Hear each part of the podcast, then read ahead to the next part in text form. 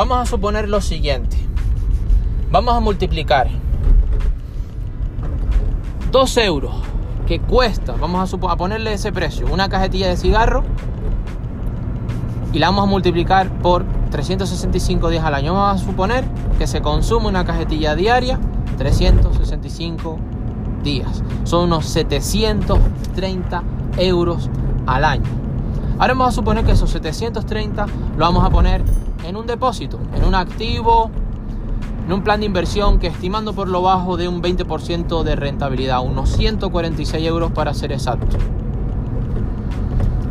Y ahora vamos a, a sumar ese capital semilla más el beneficio, nos da unos 876.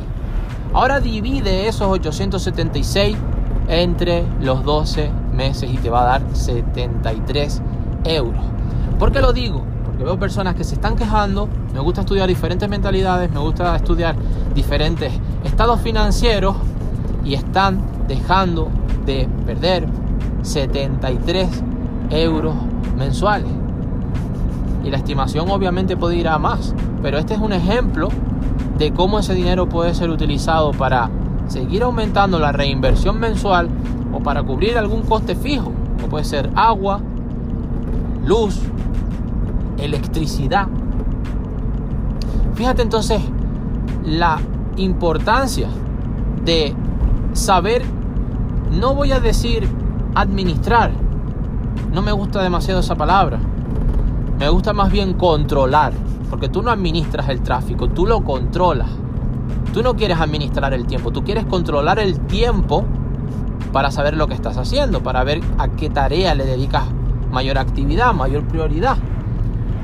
lo mismo pasa con el dinero, lo mismo pasa con las utilidades. Si no sabes en lo que estás gastando, si tú no mides tus gastos diarios, semanales, mensuales, tú no vas a saber cuál es tu flujo de caja. Directamente no me lo vas a decir. Directamente no vas a decir qué queda de esa diferencia entre ingresos menos gastos. Por eso es muy importante que atiendas a esos costes hormiga. Uno puede que no, haya, que no haga daño, pero varios, wow, varios sí que lo hacen. Sí que lo hacen.